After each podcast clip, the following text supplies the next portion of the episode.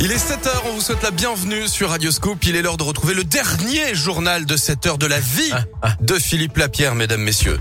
Bonjour Philippe. Bonjour Guillaume, bonjour à tous. À la une de l'actu à Lyon et sa région, le sacrifice d'une mère de famille à Grigny. Une jeune femme a été percutée par une voiture mardi soir d'après le progrès alors qu'elle s'apprêtait à traverser sur un passage piéton. En voyant un véhicule arriver, elle a juste eu le temps de pousser son enfant de 7 ans pour le sauver. Il est sain et sauf. Mais la jeune femme, elle, a été grièvement blessée. Le conducteur a pris la fuite avant de se rendre, selon le quotidien lyonnais. Il roulait sous l'emprise de la drogue. Le bras de fer continue à la SNCF. Échec des négociations entre la direction et, plusieurs syndicats et conséquence, un TGV sud-est sur deux va être supprimé demain pour le coup d'envoi des vacances de Noël. La SNCF annonce un dédommagement exceptionnel de 200% pour les 50 000 voyageurs concernés, remboursement du billet à 100% et un bon d'achat de même valeur valable jusqu'en juin. À noter la circulation des trains qui est interrompue dans le sens Lyon-Saint-André-le-Gaz ce matin à cause de la panne d'un train de marchandises vers Bourgoin-Jallieu. Le dépannage est en cours. Ils sont juges, greffiers ou avocats. Ils se sont mobilisés hier partout en France pour dire leur colère et leur épuisement. Des dossiers toujours plus nombreux, pas assez de moyens. Dans les tribunaux, le quotidien est devenu intenable. Les audiences finissent souvent très tard et les délais s'allongent pour obtenir un procès.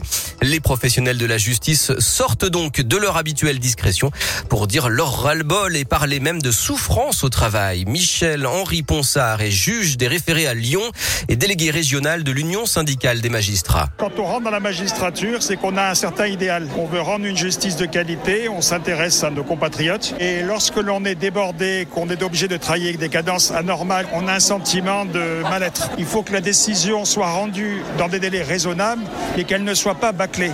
Donc il y a un difficile équilibre entre la décision qu'on va rendre, le temps qu'on a pour la rédiger et l'intérêt des parties. Personnellement, je vais vous dire, quand j'ai du retard dans mes délibérés, donc quand je ne peux pas rendre les délibérés à la je dors très mal. Et il m'arrive aussi de travailler le week-end, comme beaucoup de collègues, pour essayer de résorber le stock. Et les professionnels estiment que les états généraux de la justice lancés par le gouvernement ne sont pas à la hauteur. Ils demandent des effectifs supplémentaires. Dans l'actualité également, les réformes, le Covid, les gilets jaunes. Emmanuel Macron a défendu son bilan hier sur TF1 et LCI sans se déclarer officiellement candidat. Et puis l'État prépare de nouvelles mesures face à la crise sanitaire. Un conseil de défense sanitaire se tiendra demain après-midi alors que la cinquième vague atteint son pic.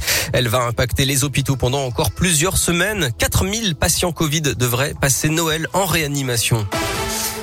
Ça devient compliqué pour l'Asvel en Euroleague. Nouvelle défaite hier à l'Astrobal, 61-71 contre le Zénith Villeurbanne, euh, recule à la 11e place. En foot, le carton des Lyonnaises. L'OL termine premier de son groupe de Ligue des champions féminines après sa victoire 4 à 0 contre les Suédoises de Haken hier. Direction maintenant les quarts de finale.